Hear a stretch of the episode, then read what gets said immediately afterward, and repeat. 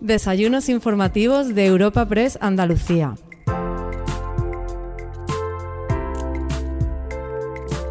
Acogemos una nueva edición de los desayunos informativos de Europa Press Andalucía en formato podcast y lo hacemos con la visita de Jesús Aguirre, actual consejero de Salud y Familias de la Junta de Andalucía.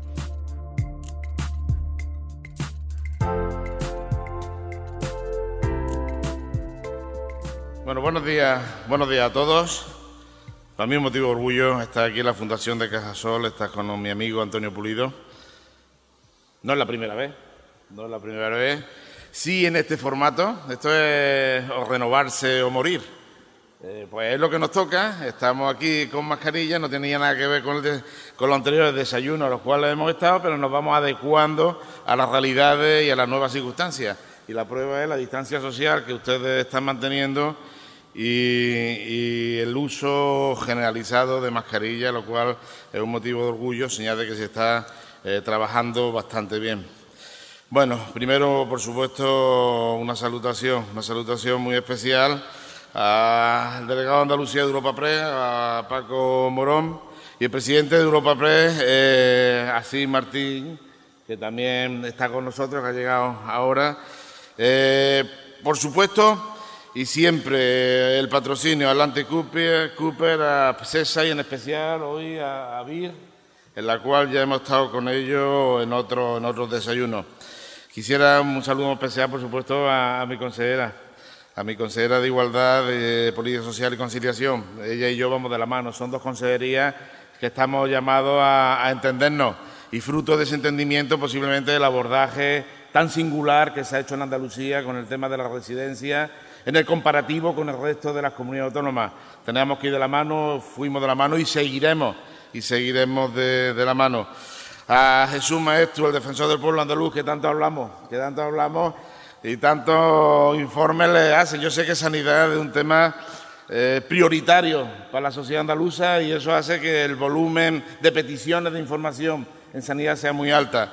Pero ese feedback de información que tenemos entre, entre el pueblo andaluz y la consejería, yo creo que es muy fluido y que está funcionando eh, bastante bien. Al presidente del Consejo Audiovisual, de Andalucía, Antonio Checa, que también nos, nos acompaña.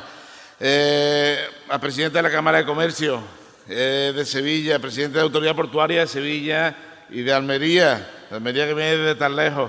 Bienvenido a, a- a este acto. Y por supuesto al presidente de la Real Academia de Medicina y Cirugía de, de Sevilla, al portavoz del grupo parlamentario en Sevilla, Beltrán, a los secretarios generales y directores que están conmigo, secretarios generales y directores de mi consejería y de otras consejerías que también nos, nos acompañan. Eh, al presidente del PP de Córdoba, que lo he visto por aquí, y junto, junto con parlamentarios, parlamentarios que también están con nosotros acompañándonos.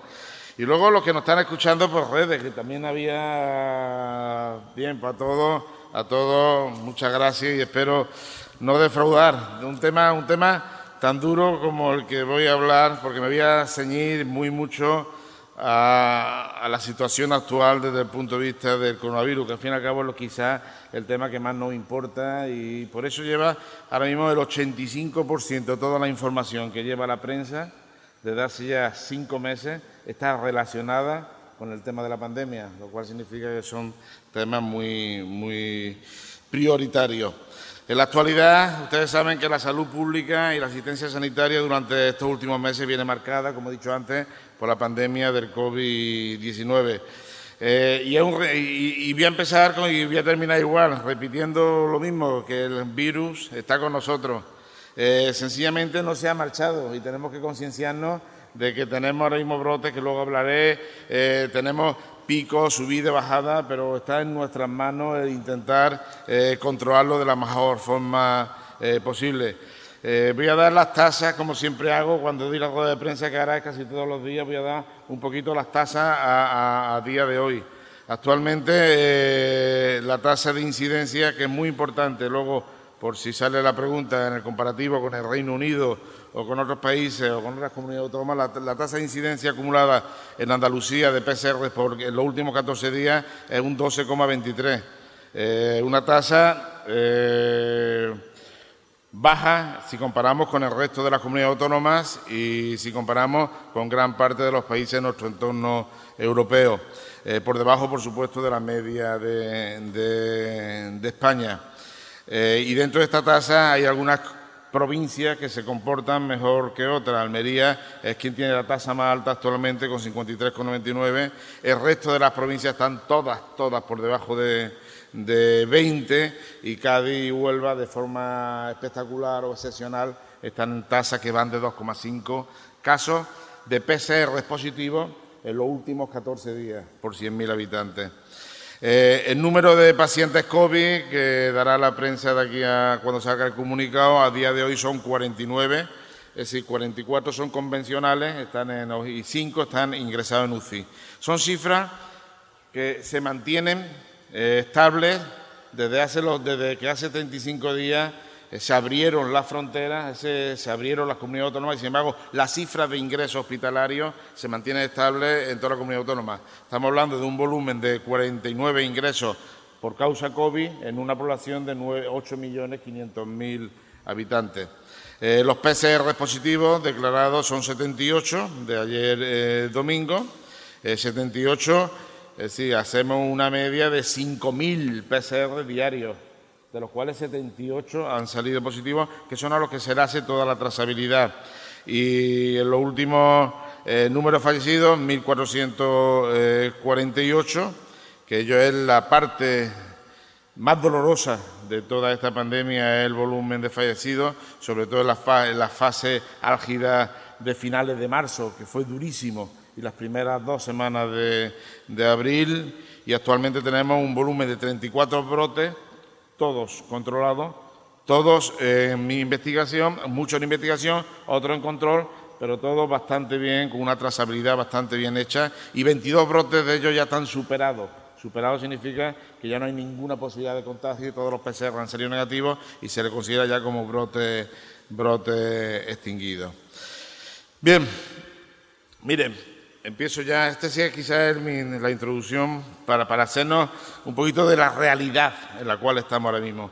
Pero mire, llevamos en tan solo un año y medio, un año y medio, ahí me dijeron, bueno, que no iba a ser fácil, pero tampoco me dijeron que iba a ser tan duro, ¿eh? lo que era la gestión de la sanidad pública andaluza, y uno tiene ya tiros pegados. ¿eh?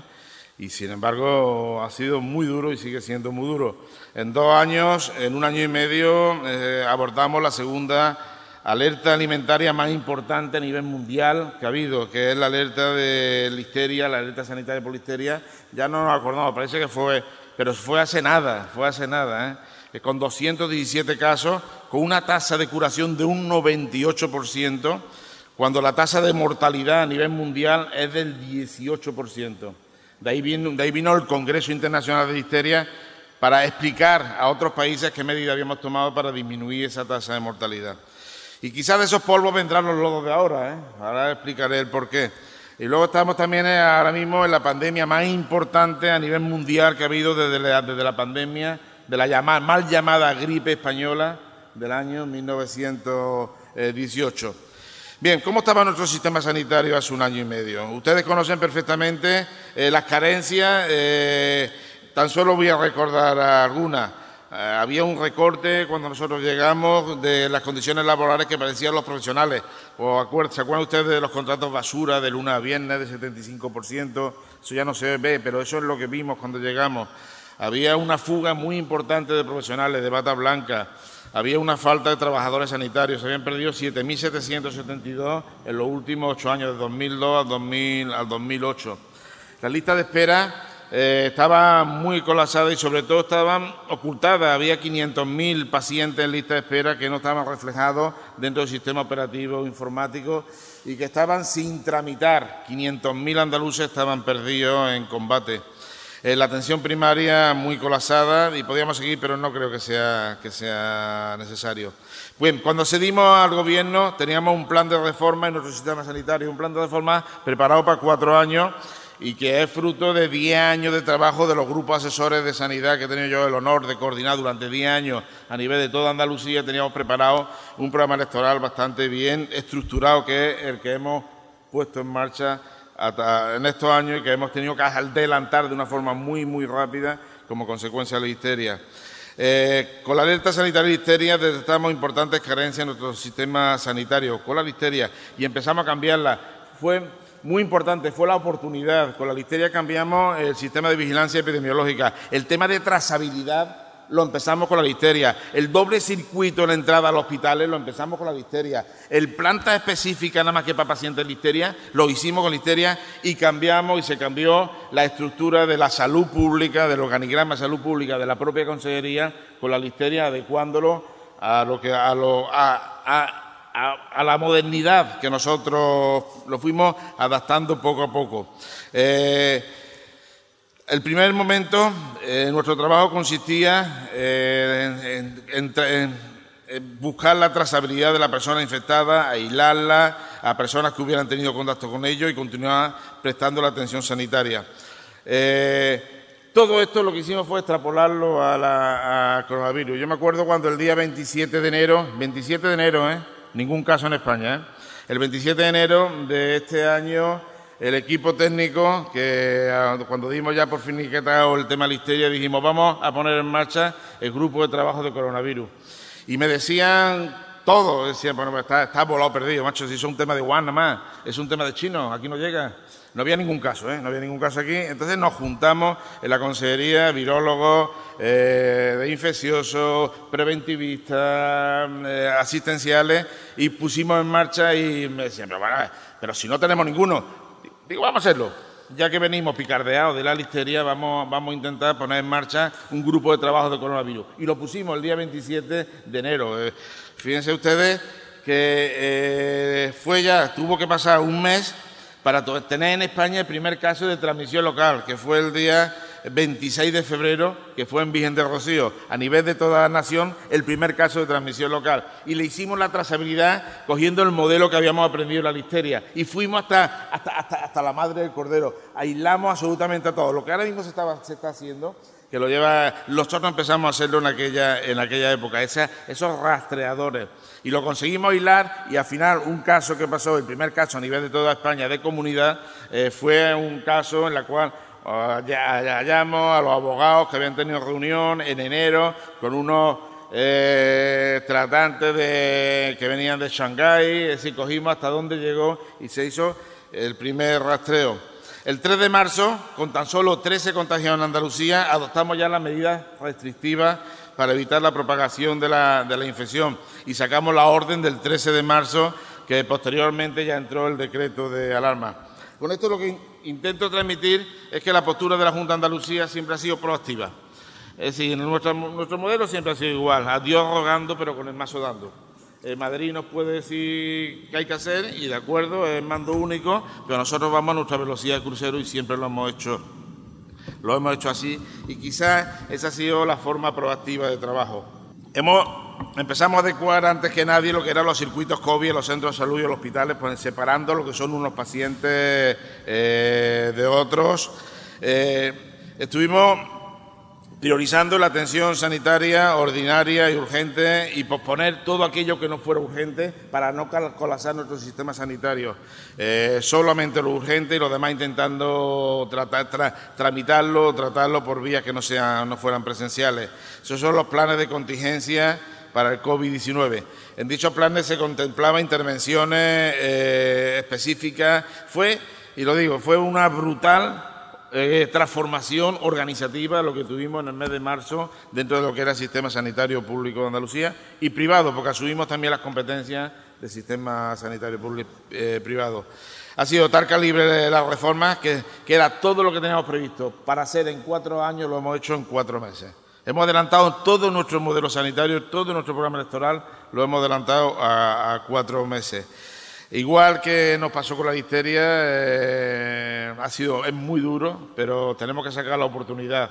Eh, puede ser una oportunidad, una crisis puede ser una oportunidad si es bien gestionada y eso es lo que intentamos. Y les citaré algunos ejemplos. En atención primaria, nada más que en tres meses o cuatro meses está ya implantada la, la atención telemática de los pacientes, un mínimo de siete minutos de dedicación la atención presencial orientada hacia el acto único con un mínimo de 10 minutos, la atención domiciliaria, para nosotros era básico eh, que al paciente atenderlo en su domicilio, es decir, con las mismas prestaciones sanitarias, pero en su cama, en su domicilio, en su residencia, era importantísimo. Y eso lo hemos llevado a través de un apartado específico de atención domiciliaria en la reforma de atención primaria en la residencia de mayores, junto con la Consejería de Igualdad y Política Social, el abordaje sanitario de todas las residencias, las 1.107 residencias, abordarlas sanitariamente, meter eh, el centro de salud a través de enfermeras gestoras de casos, a través de enfermería, meterlo en la residencia, todos con el mismo criterio de actuación y un abordaje conjunto. Fueran públicas, fueran privadas, fueran concertadas, me importaba muy poco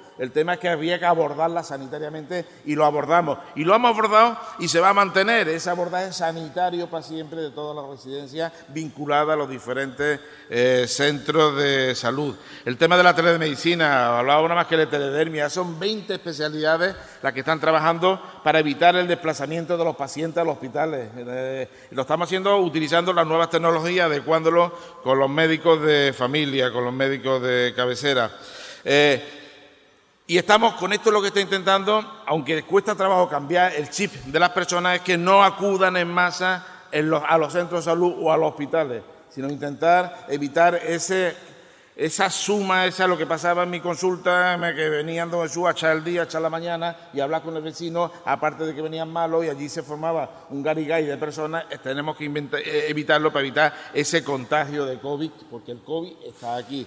Y mientras él esté tendremos que actuar de, la siguiente, de esa forma.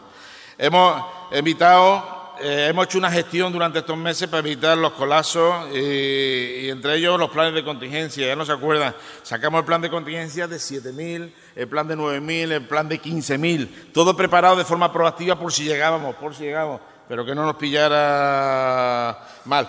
La gestión de los estos ha sido durísimo, durísimo. Entrar en el mercado chino ha sido durísimo, tuvimos que cambiar leyes, aquello era un mercado de chinos ha sido muy duro.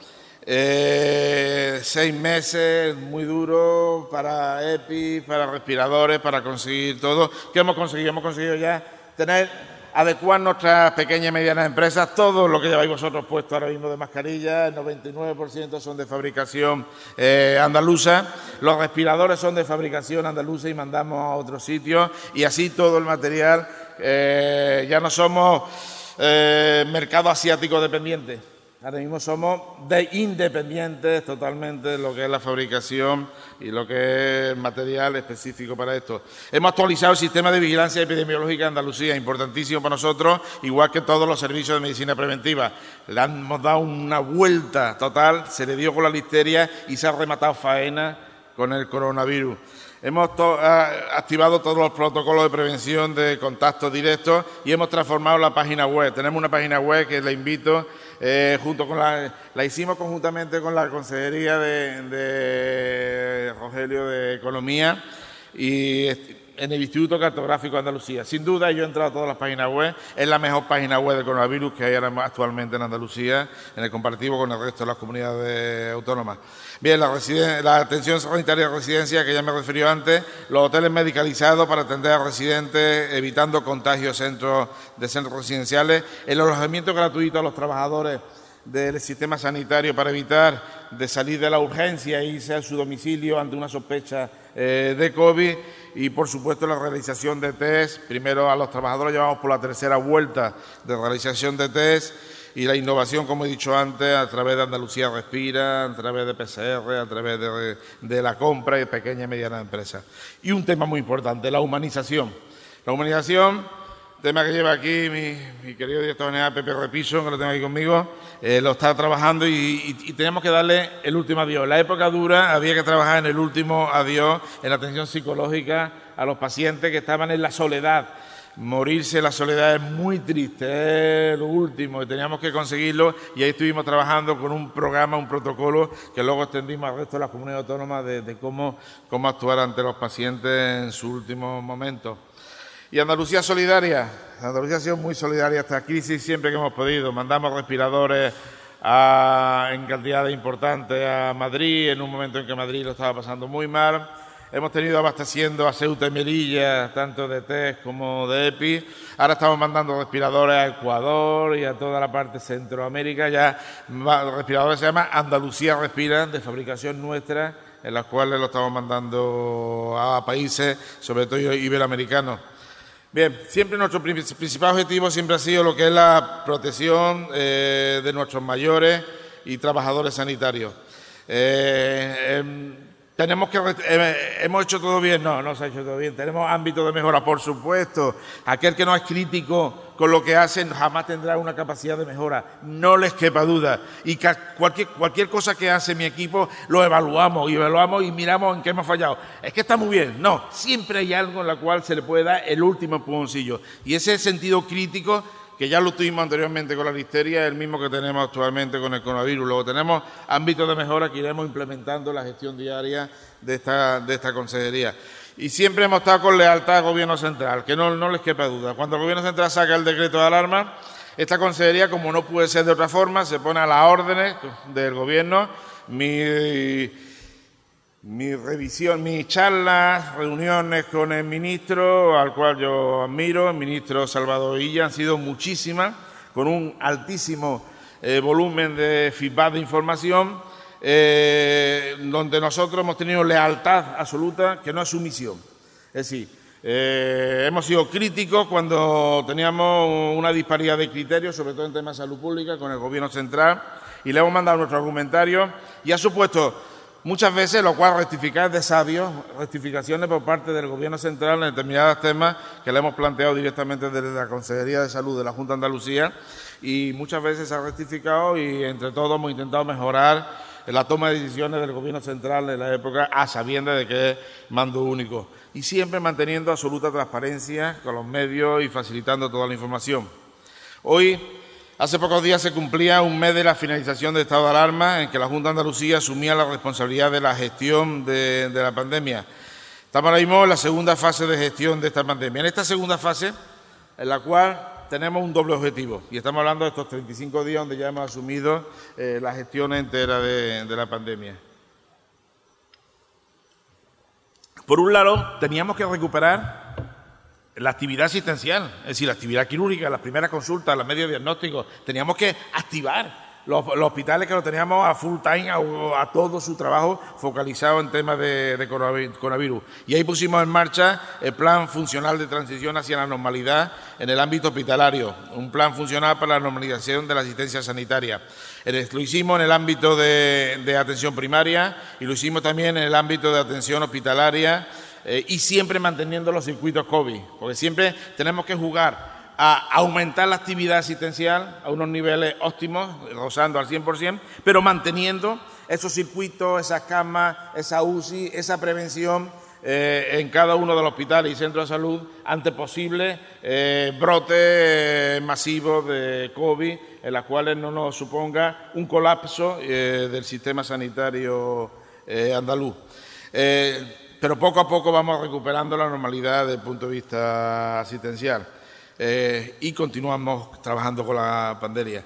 Con la pandemia. Tras finalizar el estado de alarma, en el ámbito normativo hemos aprobado aquellas normas que nos permiten continuar gestionando la pandemia. Esa fue la norma más importante que fue la orden del 19 de junio de 2020 en el marco de referencia de medidas preventivas que hemos adoptado en Andalucía. Quiero decir que es una norma, y lo dejé así claro el primer día, una norma viva conforme vaya la evolución de la pandemia, iremos tomando medidas eh, de actuación en Andalucía según cómo vayan evolucionando. Le iremos adaptando, como ya hemos adaptado a través de una orden, lo que es el uso obligatorio de mascarillas, o a través del decreto del 14 de julio eh, para garantizar la efectividad del, conjunto de las medidas mm, dentro de lo que es el ámbito sancionador. Y vamos a seguir eh, tomando las medidas que creamos oportunas en beneficio de la salud pública de todos los andaluces. Eh, nuestro modelo de protección de nuevos brotes, eh, que era lo importante desde hace 35 días para acá, pusimos en marcha el Plan Andaluz de Vigilancia y Prevención de los Rebrotes, un plan de verano 2020 diferente, como no puede ser de otra forma, del plan de verano del año pasado del Servicio Andaluz de Salud, y un plan de alta frecuentación invierno 2020-2021, plan enfocado no solamente a la vacunación del neumococo y de, la gripe cuando llegue su momento, en las cuales espero que todos ustedes se vacunen. Igual intentaré que todo el personal sanitario tenga una obligación social de vacunarse e iremos directamente a vacunar a domicilio y a las residencias para evitar que se me agolpe eh, para vacunar el personal dentro de los centros de salud. Pero también este plan va a suponer una reactivación de personal en caso de que nos coincida un pico de coronavirus con un pico de gripe, en la cual el diagnóstico diferencial es muy complicado y tendríamos muchos problemas para delimitarlo. Todo está pensado en qué, en qué medios, cómo hacerlo, qué estrategias, qué circuitos. Eso es lo que hace el plan de alta, de alta frecuentación. Y está el plan de vigilancia y prevención de los rebrotes, eh, de que tanto se habla ahora, es el plan de la trazabilidad, el plan de rastreo, el plan que llevamos nosotros haciendo desde la listeria y ahora lo que hemos hecho es implementarlo con mayor personal. Eh, quizás tenemos los ratios más altos de personal. ¿Por qué? Porque no solamente hemos cogido, lo, hemos, lo, hemos, focalizado todo a atención primaria. Es atención primaria que se encarga de todo el rastreo. Entonces son 8.104 enfermeras, las cuales hemos formado muchas a través de la Escuela Andaluza de Salud Pública, en cómo se va haciendo el rastreo de un paciente que sale con un PCR positivo a través de los círculos concéntricos y se va eh, acortando las posibles personas positivas que no se nos escapen.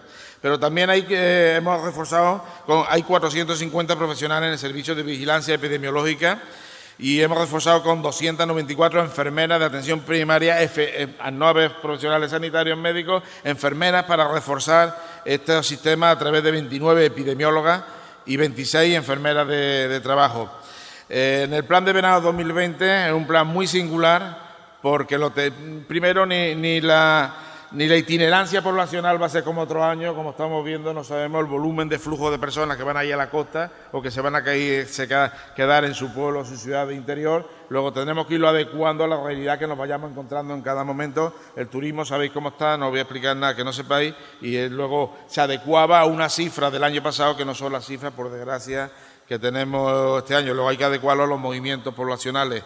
Y también a los posibles brotes de COVID. No es lo mismo lo que estamos teniendo en algunas provincias con referente a otras y en esa habrá que reforzar de una forma eh, mucho más puntual eh, el, plan, el plan vacacional y mantener siempre una cobertura óptima asistencial. Eh, para el plan de verano hay destinado 120 millones de euros y el tercer pilar es el plan de alta frecuentación, que como ya he explicado va a ser eh, muy importante. Pensábamos que iba a empezar otoño e y lo que hemos hecho es activarlo desde ya, no esperar a otoño e sino activar desde ya el plan de alta frecuentación. Eh, como medida de fomento, ahora estamos también en un debate con el tema de las mascarillas de la Junta de Andalucía, son 7,5 eh, millones de mascarillas en 2,5 millones de BRIP ha habido problemas, lo reconozco, empezamos hace tres o cuatro días, ha habido problemas de desabastecimiento, nunca sabemos dónde está ahora mismo la población eh, mayoritaria mayor y tampoco quizás han cumplido los días para ir a recogerla, lo cual es lógico. Eh, pero bueno, esperemos que se vaya susanando poco a poco con, el, con la ayuda del Consejo Andaluz de Colegios Farmacéuticos y de las propias distribuidoras a la hora de que llegue. Al fin y al cabo lo que es un detalle, no es que signifique que, que tenemos son 7 millones y medio de mascarillas. Lo que pasa es que no lo hemos hecho antes porque yo puse como premisa, eh, está aquí eh, Miranda, el director general, en la cual yo quería, vale, perfecto, 7 millones y medio, pero cuando yo tenga una remanente como mínimo de 10 millones en mis almacenes. Es decir, yo tenía que priorizar y tener un volumen de existencia alto antes de dar a la población general para proteger a los profesionales sanitarios en caso de que tuviéramos. Entonces, hasta que no he tenido yo un remanente alto de mascarillas he almacenado, no he querido que, se empezara la distribución. Como cualquier distribución tan grande, tan masiva, tiene sus problemas y pido disculpas si no está llegando como estaba llegando, si estamos teniendo problemas de distribución. No hay problemas. Actualmente todos tenemos mascarillas y eso lo que era un acicate para fortalecer lo que es el uso de, las mascarillas.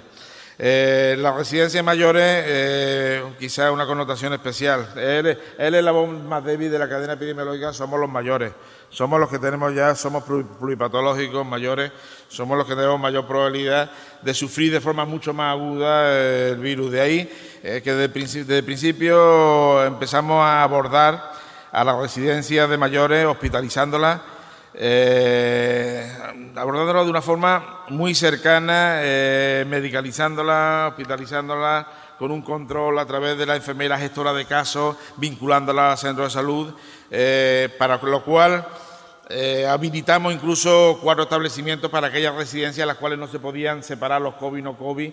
Aquí fue el Union, por ejemplo, Mafre, las cuales nos sirvieron para, para aglutinarlos. Y 23 residencias las medicalizamos, directamente las vinculamos a los equipos de medicina interna de los diferentes hospitales, donde sencillamente todo el aparataje técnico se mandaba a la residencia y al paciente no se le movía de la residencia y directamente se trataba in situ a todos estos pacientes.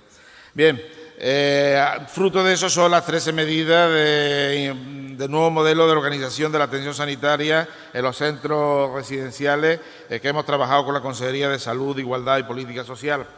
Y, por supuesto, un plan que estamos trabajando, consejera, que espero que llegue a buen puerto, que es un, un paso más adelante, que es un plan de atención sociosanitaria en Andalucía novedoso a nivel nacional, no existe en ningún sitio, con las medidas y, que yo calculo que nos va a dejar asentado una calidad asistencial sanitaria en las 1.107 residencias de, Andalucía.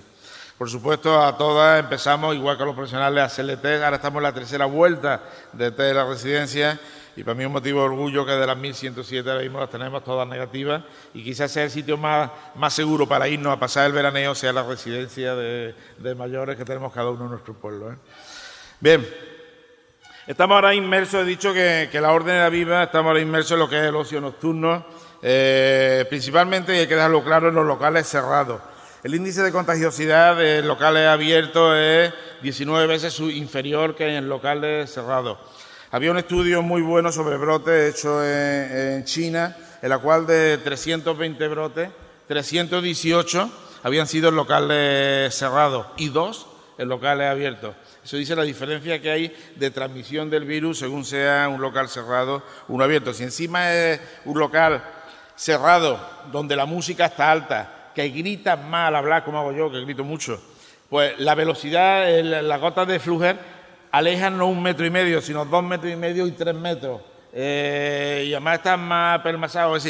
Luego hay temas que en los cuales habrá que tomar algunas medidas y permítame que no sea más explícito en este momento, ahora después tendremos una reunión con todos los alcaldes de provincia en la cual le haremos un planteamiento de posibles medidas eh, de diferenciar hasta este, espacios abiertos, de espacios cerrados, eh, distancia y cómo, cómo, cómo salvaguardar la salud pública manteniendo un nivel de, de, de economía suficiente para nuestra Andalucía.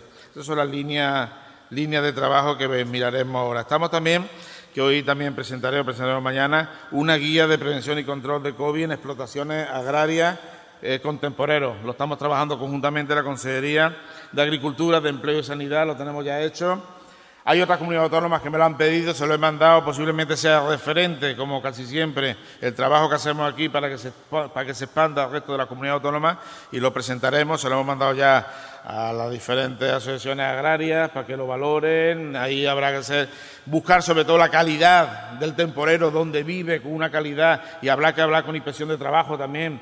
Habrá que abordarlo desde el punto de vista sanitario, desde el punto de vista laboral, dignificando el trabajo, el sitio y garantizando eh, sanitariamente su bienestar.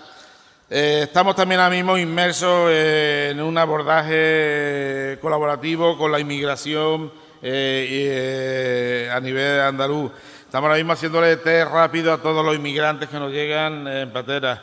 Estamos haciendo el mismo PCR a todos que vienen con el más mínimo síntoma, aislando nosotros a aquellos que son sintomáticos, aunque es competencia del gobierno eh, central. Eh, estamos, sabemos que son puntos en los cuales tenemos que controlar, lo mismo que posiblemente el Gobierno central tendrá que controlar también la entrada de, turistas vía aérea, así, entra por donde entra, a cada uno hay que hacerle su, control eh, específico. me voy a referir ya por último al tema de listas de espera, que es un tema también que, que hay un tema que empezamos la legislatura con mucha potencia. El COVID nos ha frenado lo que era el lanzamiento que teníamos de lista de espera y tenemos que empujarlo ahora. Miren, durante los meses de marzo, abril, mayo, la actividad quirúrgica decayó en 71.972 intervenciones menos en el, que, con el comparativo que el año anterior. Teníamos que priorizar y lo siento, tuvimos que priorizar y priorizamos lo que en pandemia y tuvimos que lo que no era urgente eh, posponerlo para otro momento. Pero eso hace que no aumente, lógicamente, lo que son eh, listas de espera. Actualmente, nada más que en un mes hemos recuperado el 88,9% de la actividad quirúrgica eh, normal y de la actividad ordinaria el 95,4%. Y tenemos que dejar también una parte específica de quirófano, de cama, de todo, de UCI, por si tenemos, cuando tengamos, por si lo tenemos algún rebrote a, nivel de, COVID. Eh, queremos resolver las necesidades y para nosotros es importantísimo el problema de cualquier andaluz, un problema mío, el problema de lista de espera, un problema que tenemos que solventarlo de alguna forma. Eh, tanto en intervenciones quirúrgicas como en pruebas diagnósticas como en primera consulta. Primero, poniendo todo nuestro sistema sanitario público de Andalucía al 100 y al 150%. Eh, mañana, tarde, sábado, igual que estábamos haciendo anteriores. Eh, y ahora actualmente eh, lo vamos a conseguir y si no tenemos que sumar los recursos de la sanidad pública y privada andaluza en beneficio de los pacientes. No podemos seguir aumentando, que nos siga aumentando la lista de espera. Esos cuatro meses que nos han hecho es dispararnos un poco lo que es la lista de espera. Actualmente, de julio a diciembre, si el COVID no lo permite, pues no sabemos si en octubre o noviembre tendremos que volver a una fase en la cual nos impida otra vez eh, cualquier actividad quirúrgica. Eh, tenemos preparado unas líneas de trabajo muy importantes con mucho dinero de cara a intentar eh, minimizar las listas de espera o, sobre todo todos aquellos que estén esperando más de un año, lleven esperando más de un año, que estén fuera los decretos de cobertura al 31 de diciembre, que ya no estén, es decir, quitarnos todo ese tema de lista de espera.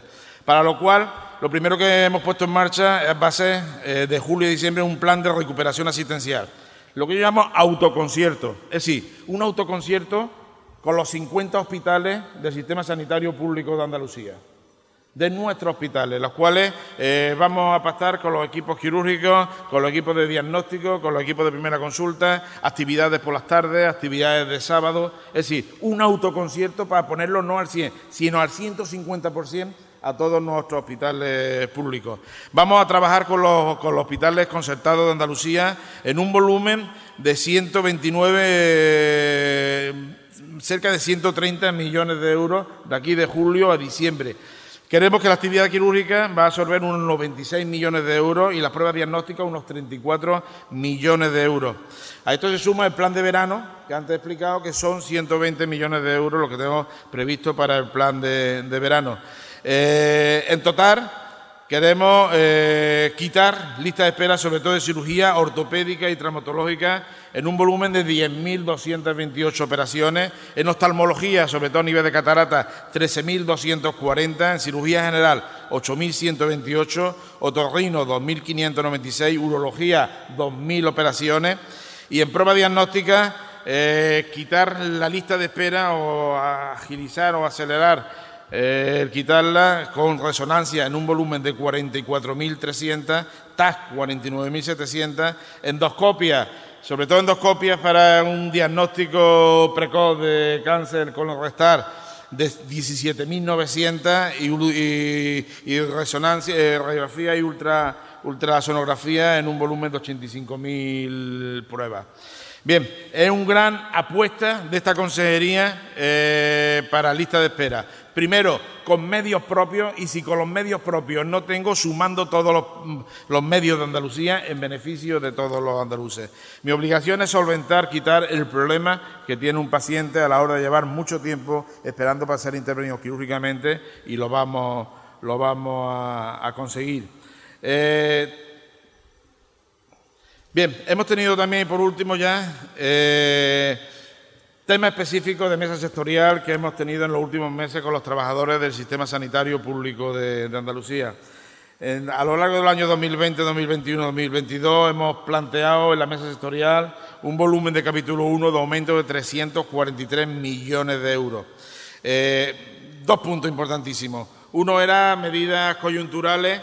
Eh, los trabajadores han estado muy presionados, están muy presionados. Había que darle un reconocimiento público, aparte de las palmas, pero había que darle también un reconocimiento desde el punto de vista pecuniario y de, tiempo de relax.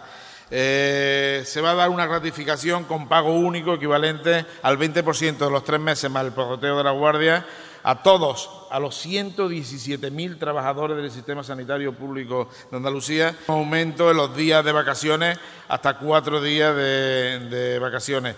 Eh, hay otras medidas de carácter estructurales, es decir, que vienen para quedarse y que van a quedar fijadas en los presupuestos de los siguientes años como es eh, la mejora retributiva en la jornada complementaria. La antigua guardia era una promesa electoral de la equiparación laboral de los trabajadores del sistema sanitario público de Andalucía con la media estadística del resto de las comunidades autónomas. Igual la misma equiparación a, través de noche y a través de, de festivos. Eh, son líneas, líneas de trabajo que ya están planteadas en la mesa sectorial y que esperamos llevar, yo creo que en el próximo Consejo de, Gobierno, eh, llevarla y si no al siguiente. Bien, eh, por último, quería nada más que tres mensajes claros.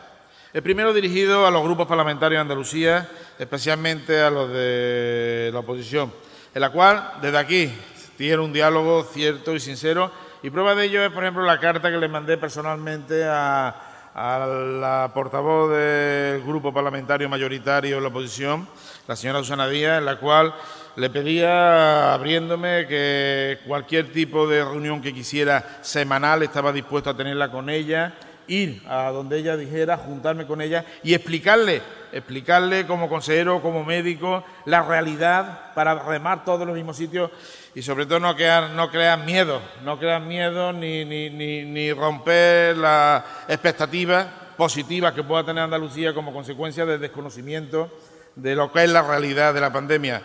Estoy esperando que me conteste, no me ha contestado, pero mi, mi ofrecimiento fue sincero y prueba en la carta que le remití personalmente para, para eso.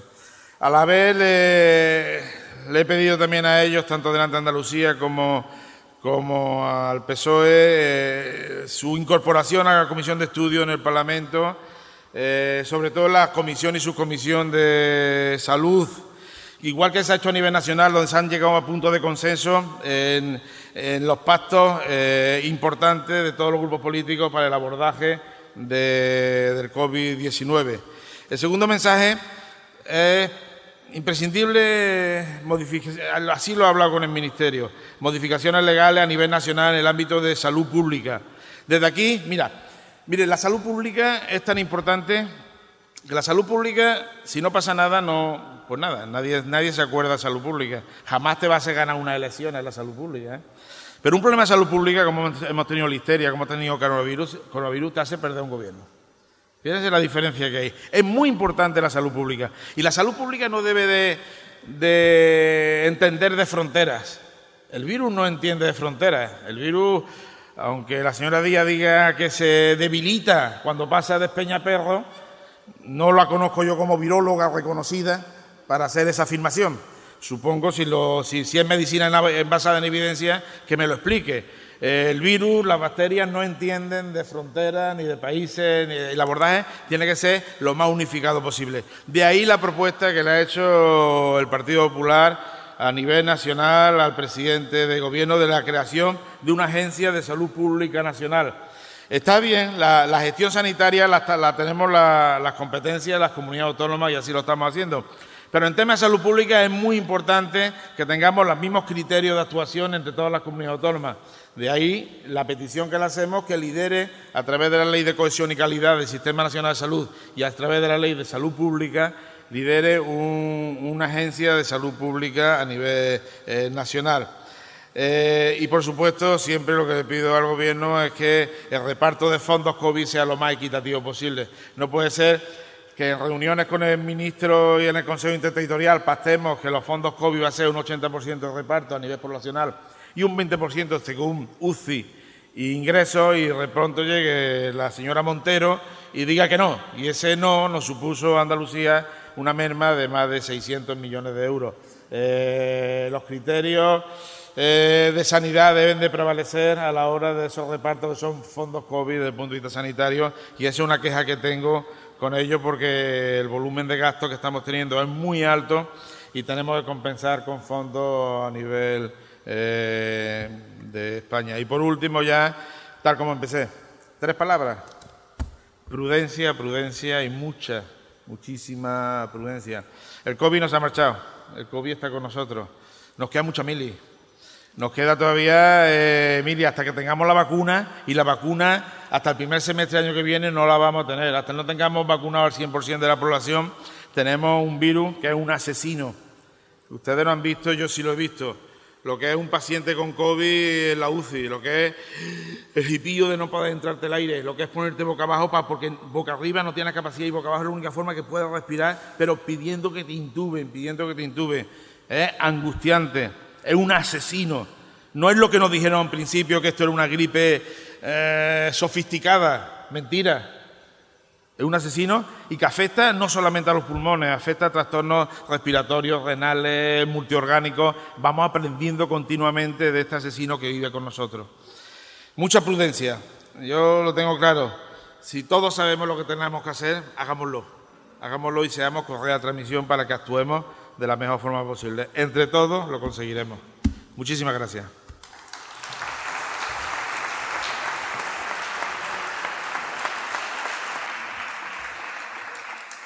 Consejero, muchas gracias, consejero. Eh, tenemos unos 15 minutos aproximadamente para realizar algunas preguntas. Ha expuesto la situación general al principio con los datos actualizados. Eh, ¿Se puede hablar de que la situación está bajo control en Andalucía? ¿O cree que puede llegar al momento en el que haya que incluso a corto plazo eh, un confinamiento en alguna zona o alguna provincia o alguna población concretamente? Si hay que hacerlo, se hará. En el momento que tenga, mire, tenemos un grupo de trabajo de salud pública, tenemos los grupos asesores de coronavirus, ellos me van orientando. Cualquier decisión política que toma la Consejo de Gobierno o que toma este humilde consejero viene refrendada de lo que me dicen los técnicos. No le quepa duda. Así actuamos con la listeria y así actuamos con el coronavirus. En el momento que mi equipo técnico me diga que una zona determinada eh, la tengo con grupos comunitarios, fuera de lo que es el control y la trazabilidad, que actualmente la mayoría son grupos familiares o laborales, o el de la discoteca de Córdoba, pero está totalmente ya aislado. En el momento que tenga que tomar la medida, la tomaremos. Y aquí prevalece la salud pública. Yo comprendo la economía es importantísima. Tendremos que buscar la suma de uno u otro. Pero si se nos va la salud pública, lo demás se nos va a ir de garete. Luego lo que tendremos que hacer es controlar la salud pública. Ahora mismo Andalucía segura. Lo digo, viendo la tasa que tenemos actualmente, la tasa que tenemos, eh, eh, vamos a ser comparativos, la tasa es bastante menor que la que tiene el Reino Unido, bastante menor que la que tiene Francia. Eh, por supuesto, aquí tenemos dos regiones que tienen una tasa disparada, que son Cataluña y, Aragón, una con 300 y pico, otra con ciento y pico, pero nosotros estamos en una tasa en la cual desde aquí le pido le pido a la ministra de Asuntos Exteriores que cuando hable de Canarias y cuando hable de Baleares, de Baleares que hable de Andalucía. Que hable de Andalucía. Lo que no puede venir es venirse aquí a hablar con Gibraltar de tú a tú, como si fuera el Reino Unido, y no ir a hablar con el Reino Unido para intentar solventar los problemas de Andalucía. Desde aquí lo pido. Las cifras son las que tengo. Y las cifras no mienten. Los rastreadores tenemos media estadística quizás mayor que todas las comunidades autónomas actualmente. Los sitios autocovid están funcionando perfectamente. Mira, el tema más, más, más complicado que, que, hemos tenido actualmente fue el de la discoteca de Córdoba. Discoteca de Córdoba que de pronto explosiona un viernes con cuatro o cinco casos de personas que habían estado el viernes de antes en la discoteca. Ahí no tengo trazabilidad. Si, si explosiona en la boda de tu hijo, si yo sé quién ha ido a la boda de tu hijo, o en el colegio, pero, pero ¿cómo controlo en un ambiente? No tenía llamamiento del alcalde de Córdoba, al cual le doy la gracia, llamamiento nosotros por medio, oye, trabajando 24 horas, más de 2.000 test en un fin de semana, eh, la sociedad movilizando a la sociedad cordobesa, pues ayer ya no hubo caso, antes de ayer tampoco, si estamos en 107 y está medianamente, si está no en control, sigue en investigación, pero yo pensé que me, explotaba. Me explotaba porque ello fue espectacular. Mira, cuando veo que ahí lo hemos hecho, tú vas a una zona de temporeros, ¿vale? Pero tú sabes quién ha trabajado la empresa, o tú vas a una, una pues sabes quién ha estado, o, en un campamento de verano, sabes quién es, más fácil. Pero en una discoteca fue muy explosivo. Y si lo conseguimos, eh, gracias al trabajo de atención primaria, yo me acuerdo ese día, el sábado, eh, llamé al director de distrito y dice, mira, consejero, se han presentado cuerpo a cuatro veterinarios, farmacéuticos, los, directores de los centros de salud, todo el personal de otros centros de salud, aquí los tengo todos. ¿Qué, qué hay que hacer? Macho, paso para adelante. Yo me, emocioné, eh, te digo, yo me emociono mucho, fíjate, me estoy emocionando ahora, nada más que de pensarlo. Pero, pero mira, eh, si ese sitio, puedo yo decir que Andalucía es segura ahora mismo, lo puedo decir. Lo puedo decir que Andalucía es segura, que es mucho más segura eh, a nivel de cifras que puede ser Reino Unido, que puede ser Francia. Actualmente estamos en el nivel 2 de emergencia. Mañana hay Consejo de Gobierno para evaluar la situación.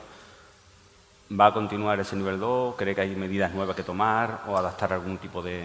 Decidirá el, el Consejo de Gobierno, previo informe que, le- que tendremos esta tarde, una de las reuniones que tengo, es con Consejería, Consejería de Presidencia, que es donde valoramos eh, los informes de salud mental y los grupos técnicos.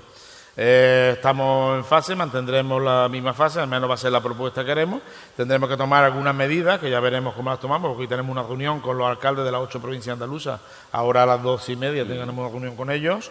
Valoraremos eh, cómo compaginar eh, la seguridad desde el punto de vista de salud pública y la actividad económica que lleva todo lo que es el ocio nocturno.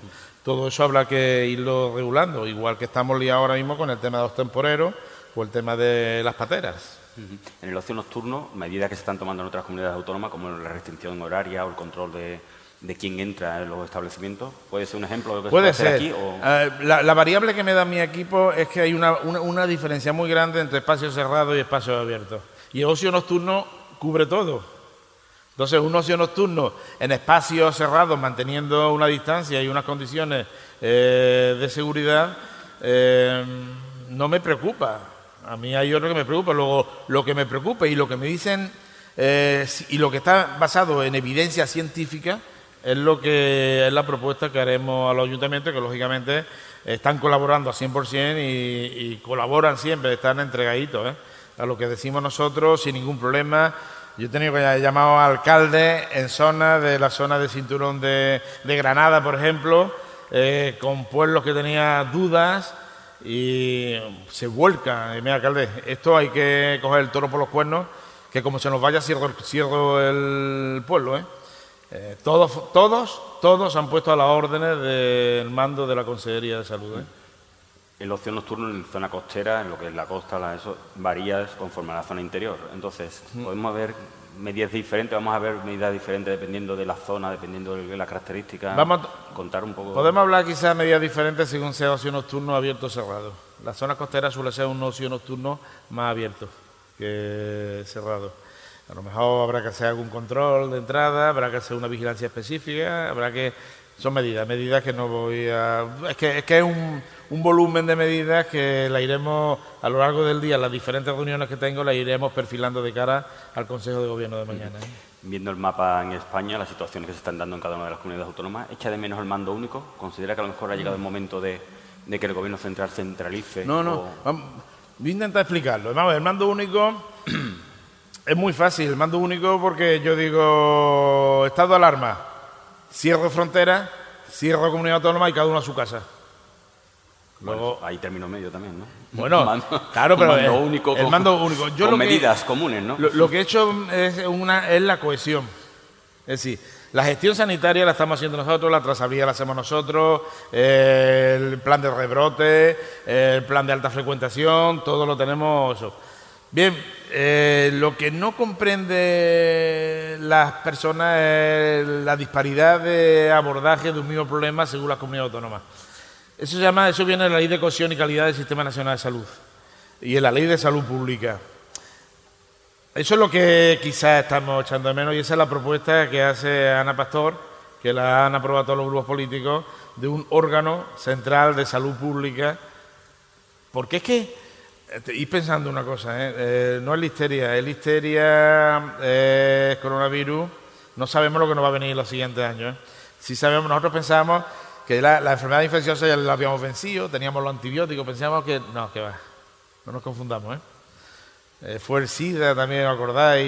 En, los 80, fue, cuidado. Y ahí necesitamos una única actuación, una línea de actuación, aunque la aplicación la haga las comunidades autónomas a través de las competencias, pero en temas de salud pública, como el calendario vacunal, pues tiene que haber un único calendario vacunal, único en todo. Es decir, ese es el órgano que nosotros proponemos. La, la salud pública fue lo primero que se transfirió la primera transferencia que se hizo a las comunidades autónomas fue salud pública. Y yo pienso que tenía que haber sido la última. ¿eh? yo soy salubrista, ¿eh? yo soy de salud pública. ¿eh? Yo, mis oposiciones son salud pública. Ha apuntado diferentes cuestiones como el tema de temporeros, inmigrantes. Andalucía es una zona que de alto riesgo en ese, en ese, tema. parece que está controlado todo, pero ¿hay algún plan específico, parece? ¿Hay algún plan específico o se prevé que a lo mejor las consecuencias de julio, agosto, en septiembre, octubre puedan ser disparadas respecto a los datos que se puedan dar en Andalucía. Mira, estamos trabajando dos temas en tema temporero. Primero teníamos un pool de 7.180 temporeras en Huelva que vinieron para fruta roja y se nos quedaron atrancadas en Huelva y no fueron admitidas por el gobierno a en su vuelta. Eso, eso es un tema de humanidad. Eso es un tema a mí me, me correía, 7.200 personas, mujeres, que habían venido a ganarse la vida, buenas trabajadoras y que estaban atrancadas aquí. La estamos mandando ahora, eh, después de reuniones con la, con la embajadora de Marruecos. Eh, estamos ahora mismo a una media de unas 1.500 temporeras, estamos mandando eh, un día sí, otro no, con barcos desde, desde Huelva hasta, hasta Tánger. Y voy a decir una cosita. Llevamos a echar unos 5.000 PCR y test. Cero PCR positivos. ¿eh? Digo porque muchas veces demonizan. No, no, no. Cero positivos. ¿eh? Y a todos, le estamos, a todos lo estamos mandando con el PCR hecho y con el test. Aquellas que tienen test con IgG, eh, las paramos, esperamos unos días y le hacemos otra vez el test. Pero los, los PCR todo negativo. Luego un motivo de orgullo es decir que no se puede generalizar ni, ni, demonizar eh, a determinados sectores como son migrantes o temporeros, eso, sino que, tendremos que, eh, Y eso es una realidad. Eh, otro tema ha preguntado el tema de... Migración. De migración. Mira, en esta última semana se nos ha multiplicado por dos el volumen de, de pateras. Actualmente eh, llevo ayer, antes de ayer, el fin de semana pasado, hablando con la secretaria general, secretaria de Estado de Migraciones, con la delegada de Gobierno, con Sandra, con el, eh, consejero de Presidencia, con otras comunidades autónomas como Murcia, como Comunidad Valenciana, he hablado con Baleares, he hablado con Canarias. Esto este fin de semana, ha sido un fin de semana mío muy complicado no estoy, ojalá mi mujer me, eche una bronca de órdago, pero bueno, intento, intento escabullirme, coger el teléfono y empezar a contestar para que no, para que no se me note mucho, pero bueno, eso, eso va, en, el cargo. Pues estamos intentando a ver cómo abordamos. Eh, sabe que todo eso es competencia del gobierno exterior, a través del Ministerio Interior, a través de Sanidad Exterior, eh, y nosotros hemos adquirido un compromiso, fue verbal, no está escrito, un compromiso con, el Ministerio, a través de la Secretaría de Estado de Migraciones, en la cual a todas las pateras que llegan, a todas le estamos haciendo test rápidos de, de IgG IgM, que me diferencia IgG IgM. Aquellos que me salen con IgM le hago PCR, aquellos que vienen con el más mínimo síntoma le hago PCR. Si me sale un solo PCR a toda la patera le hago PCR y si me sale un PCR positivo me lo llevo yo. Si tiene criterio de ingreso, lo ingreso en hospital y si tiene que hacer la cuarentena, la hace en medios propios que yo pongo a nivel de continente para que haga la, cuarentena. Eso es lo que estamos haciendo. Eh, el gobierno eh, hasta ahora lo que venía haciendo es que a través de ONG, principalmente eh, Cruz Roja, se encargaba del control de todos los migrantes hasta que los ponía en la, ONG oportuna o en los sitios de procedencia. Ahí hay un tema que no voy a decir dejación de funciones, pero sí voy a decir que son competencias que quieren pasar a las diferentes comunidades autónomas, en los cuales yo ni entro ni salgo, porque eso tiene que debatirse a nivel nacional, y una competencia tiene que ir junto con un volumen económico para, el tema de control de los inmigrantes. Nosotros, eh, esto es lo que yo pasté con ella, eso es lo que nosotros queremos, que no es lo que ellos han manifestado en un documento que mandaron el sábado, el sábado por la mañana las diferentes comunidades autónomas, en las cuales lo que hacen es pasar nosotros la delegación de control de pateras. Mira, el control de pateras tiene, eh, es que es, muy un volumen muy grande, muy grande. Es, diferente, es que me dice, bueno, es que Baleares ha dicho que sí, digo, bueno, ¿quién llega en patera a Baleares? Eh, lo que sí, digo, Baleares, aquí llegaron el año pasado 22.000. El año anterior 52.000, además el eh, Jesús lo conoce perfectamente. y nosotros estamos dispuestos a todos dentro de lo que son nuestras competencias. También digo una cosa, ¿eh? ¿eh? a todos les hacemos y el volumen de positivos actualmente que, llevamos desde junio, con un volumen muy alto de pateras, son tres positivos. ¿eh? Tampoco es que... ¿Cuántos? Tres. Tres. Tres. Lo que pasa es que hay que hacer aislamiento, vienen de fuera, hay que hacer un control, un seguimiento, una trazabilidad, etcétera, etcétera. Pero bueno, ahí estamos. Yo creo que en pateras lo gordo está por venir todavía. ¿eh? Eso lo quería preguntarle, si estaba, teníamos los medios suficientes para, para tener ese aislamiento necesario de esos días. La parte... Porque siempre hablamos de la saturación de los sitios destinados a, los migrantes. Ahora mismo, para poder aislar a todos que sean PCR positivos, sin ningún problema tenemos capacidad de, de aislarlos. El Inturjoven, dos... aquí está mi consejera, eh, dos edificios en Turjoven que tiene el visto bueno de Cruz Roja, para nosotros ponemos el continente y el abordaje sanitario, y, el abordaje sanitario del contenido y luego el mantenimiento lo mantiene, lo hace Cruz Roja, y si es necesario, pues pedimos ayuda a través de la Dirección General de Salud Pública para un control de que la cuarentena se haga de la mejor forma posible. ¿De la mejor forma posible? ¿Qué significa? Pues que no se me escapen, que no si me salen positivos yo tengo que tenerlos eh, vigilados, eh, que es la forma de salvaguardar la salud pública. Pero igual que haría contigo si me sale PCR positivo y veo que te vas. Te mando también un requerimiento a ti, ¿no? Te, decir, que, que no hay ningún tratamiento a uno u otro, sino que igual que haría con cualquiera. ¿eh?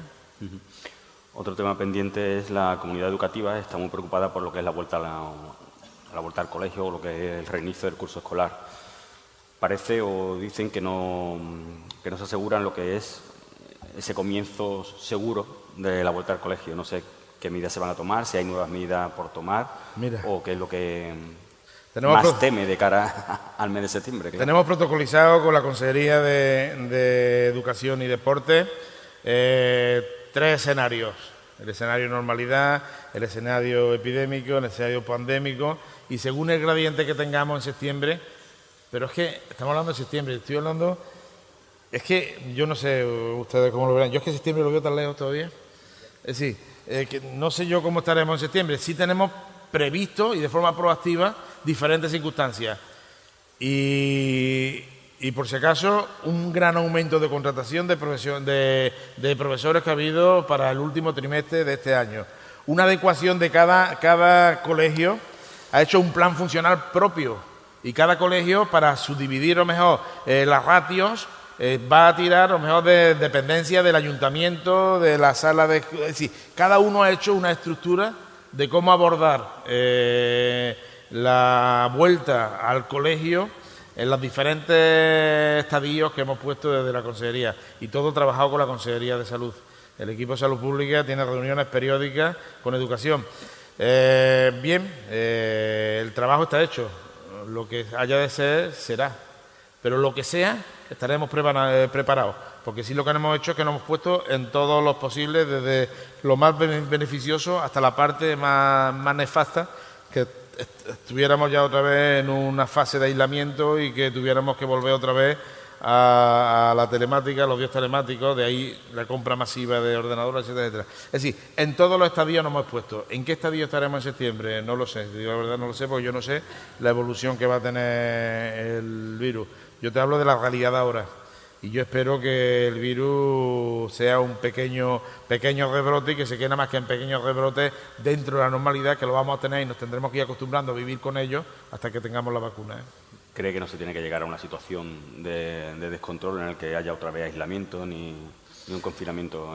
Eh, Dios te lo dirá, en el sentido de que ahora, Atendiendo a los datos. atendiendo a los datos, eh, ahora mismo tenemos un volumen de de 80, 70 casos positivos por día, de las cerca de 5.000 PCR que hacemos al día, entra dentro de una cifra en las cuales son controlados.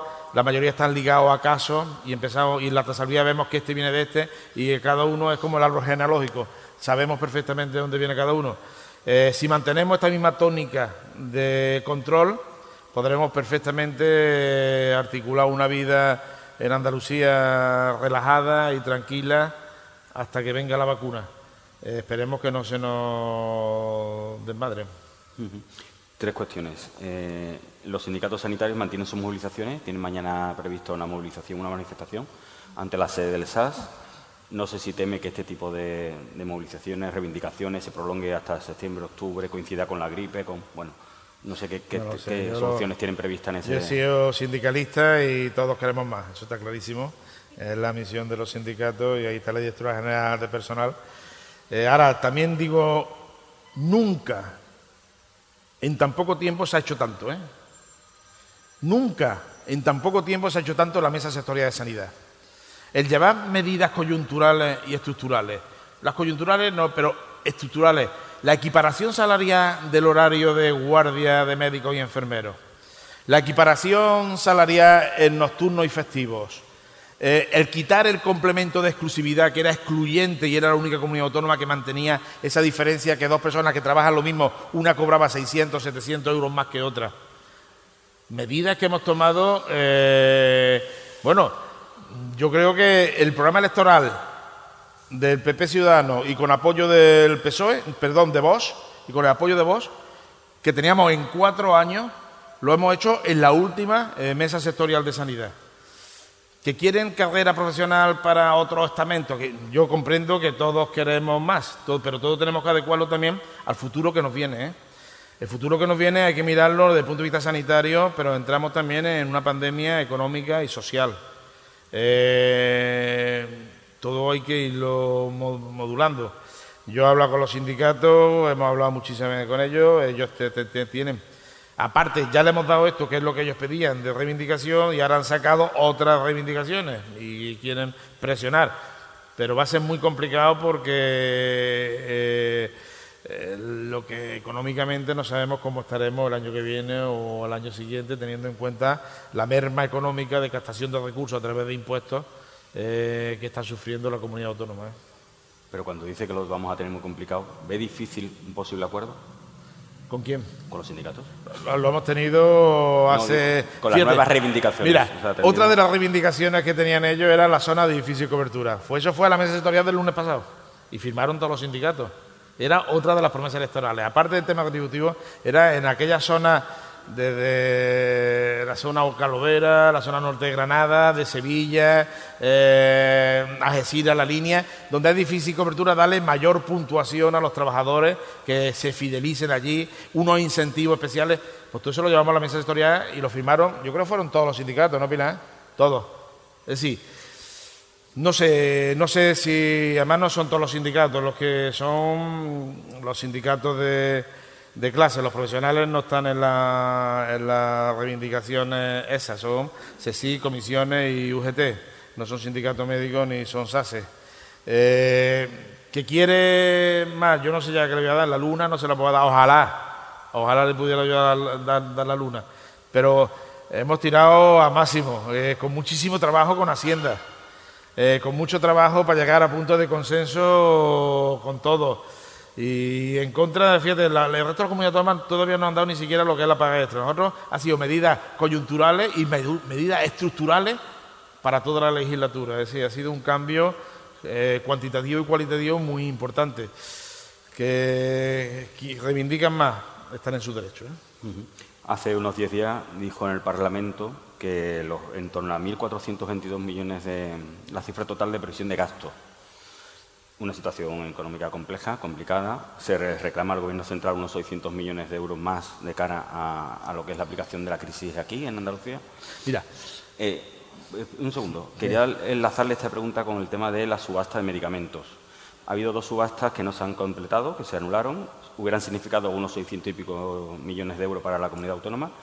¿No se plantea de manera excepcional recuperar el tema de la subasta de medicamentos para paliar o atendiendo a esta situación económica, empiezo con la primera y luego la segunda. La primera, eh, gasto. Lógicamente, COVID ha supuesto un aumento muy importante de, de gastos, sobre todo a nivel de contratación, dentro de lo que es capítulo 1. Eh, a nivel de adecuación de los diferentes centros de salud, de demostradores, materiales, la compra y de materiales de EPI, de mascarilla, compra de material de respiradores.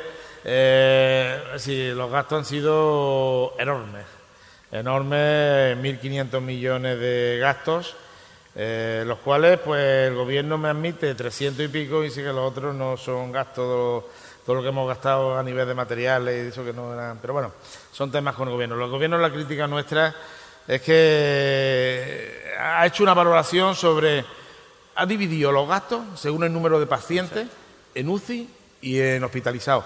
Pero fíjese, las políticas nuestras han sido tratarlo en la residencia, eh, focalizarlo primaria, primaria, ha, llevado desde, desde los centros de salud 110 pacientes, 110.000 pacientes con sospecha de COVID se han llevado directamente de primaria. Es decir, nosotros lo que hemos intentado es no colapsar el sistema sanitario, frenando y poniendo la barra en primaria. Por eso es lo que hemos hecho en nuestra política hospitalocentrífuga. Nuestros médicos de primaria y de medicina interna salían del hospital a Irunion, a las residencias medicalizadas, a tratar a los pacientes para que no me llegaran al hospital, porque el hospital era un foco de contagio también, no era un foco muy seguro. Oye, y me han penalizado. Porque gran parte de los gastos que hemos hecho nosotros lo hemos hecho fortaleciendo lo que es la primaria, trazabilidad, rastreo. Y sin embargo, el dinero lo han dividido entre eh, aquellos que han tenido más ingresos. ¿Qué ha supuesto? Pues que Madrid, teniendo menos población que nosotros, tenga el doble de fondos COVID y Cataluña igual, que tenga el doble. ¿Por qué? Porque ellos han tenido un colapso hospitalario. Nosotros no lo hemos tenido porque hemos abordado de una forma proactiva el virus y además lo hemos abordado desde, desde atención primaria. Por eso es mi disparidad de criterio a la hora de, la valoración que ellos hacen de los gastos COVID de Andalucía. En el tema de subasta, la subasta era un tema de, programa electoral. El programa electoral, tanto nuestro como con, el grupo, los dos grupos parlamentarios, Vox y, eh, perdón, Ciudadanos y PP, y Vox también lo reflejaba en lo pactado, era la eliminación de la subasta. De la subasta, eh, no voy a entrar ahora mismo en valorar, es un tema que ya hemos hablado muchas veces, el tema de lo positivo, lo negativo, o lo que tiene la subasta, en el tema de accesibilidad, cómo se ha comportado, no, no, no entro. Eh, lo que sí entro y voy a entrar en lo que te he dicho, en el tema económico. Eh, la subasta era un volumen importante de dinero que entraba directamente a Hacienda, no a la Consejería, entraba directamente a Hacienda eh, para nosotros era un programa, era, eh, venía nuestro programa electoral y era para nosotros un agravio comparativo con el resto de las comunidades autónomas. Yo fui ponente de la ley de medicamentos, a su paso por el Congreso el ponente fui yo y me la conozco medianamente bien. Eh, nosotros apostamos por un modelo unificado dentro de lo que son todas las comunidades autónomas, no uno diferente en cada comunidad autónoma. nosotros una subasta o una forma de trabajar a nivel nacional, pues eh, sería a través de cambio la ley de medicamentos y sería de obligado cumplimiento y punto, no había ningún, ningún tema. Eh, nosotros lo que estamos ahora mismo pendientes es con el Consejo Andaluz de Colegios Oficiales de Farmacéuticos eh, para llegar a un punto de consenso. En la subasta lo que pasaba es que la farmacia no podía negociar el rapper con los laboratorios. El rapper lo liberalicé en una enmienda que yo metí personalmente en el Senado eh, para que se negociara. Yo, el precio del medicamento es tanto, tú negocias lo que tú quieras, yo pago tanto. Era darle una forma de darle aire a las farmacias, sobre todo a las farmacias comunitarias. Eh, no podían negociar rápido, le suponía una merma económica. En el momento que quitamos la subasta, la segunda decayó hace muy poquitos días, eh, ellos pueden negociar rápido. Lo que estamos ahora mismo negociando con ellos es que ese volumen, mm, que es lo que hacen todas las comunidades autónomas, todas las comunidades autónomas lo que hacen negocian pero yo lo, con, lo que quiero es negociar con ellos de que sea un tema compartido y tenemos ya el documento muy muy avanzado para que esos beneficios de negociación de RAPE repercutan también eh, positivamente en la arca de la Consejería de Salud. Es un documento que ya está hecho y yo espero que llegue a punto de consenso con el Consejo Andaluz de Colegios Oficiales de Farmacéuticos a la mayor brevedad posible. En el caso de que a nivel nacional se, se apostara por ese, por ese formato de se va a apostar. Eh, ¿Lo ve acertado? ¿Lo considera oportuno? Eh, yo conociendo, conociendo quién está ahora mismo como ministra de Hacienda, eh, conociendo los términos en los cuales está negociando el aflujo de dinero de Europa, en los cuales tú tienes que dar unas contraprestaciones, va, se va a intentar posiblemente a nivel nacional el poner una subasta, no sé en qué término, para eso tendrá, como he dicho, que cambiar la ley de medicamentos y cuando cambie la ley será ley punto. Así, al fin y al cabo, el órgano soberano, el Congreso Senado, ellos decidirán y yo me limitaré a atacar. Eh, nosotros lo que vamos a poner aquí es un modelo diferente, que nos sirva de contraprestación al posible modelo que ponga Madrid, en la cual nuestro modelo es compartido con la farmacéuticos a la hora de, de negociación de los medicamentos genéricos. Los compañeros de Onda Cero, para terminar, quieren preguntarle acerca de los planes de la Junta para el Hospital Militar de Sevilla y el calendario de ejecución. Hoy ya hemos conocido de que la intención es que abra en enero del 2020, o sea, en enero del año que viene, con unas 200 camas aproximadamente, un poco menos de esas 200 camas. Un poquito menos. el, tema, fue muy, es muy interesante. Tenemos ahí un hospital, un magnífico hospital. Ese hospital llegó al gobierno andaluz en el año 2008, creo o 2004, me acuerdo. 2004, 2004 fue. Con Chávez, sí. Fue, con fue 2004, 2004 me están diciendo. Desde entonces, pues ha sido un desastre, donde se ha invertido muchísimo dinero, pero que entre lo que los cacos han llevado y lo que se ha dejado, aquello estaba en un estado penoso, es esto una parte, que luego tenemos el Centro de Salud de Bermejales, el equipo de salud mental, el 061, tenemos una parte que la estamos utilizando. Eh, nosotros teníamos que reforzar, igual que en Málaga, Sevilla había que reforzarlo de cara a un posible brote importante de, ese pico de gripe con coronavirus, teníamos que reforzar, que calculamos enero, febrero, teníamos que reforzar con camas eh, Sevilla. Podíamos hacer FIDES, que es lo que pensamos en un principio, pero eso es pan para hoy, hambre para mañana, en el sentido de que al final tendríamos que desmontarlo. Entonces, la, eh, perfecto, tenemos unos, unos, fondos COVID que podemos utilizar.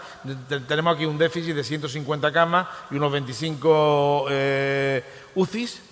Bien, vamos a hacer algo que nos dure ya. Vamos a coger tres plantas del hospital. Eh, ya lo han visto, ya está el proyecto.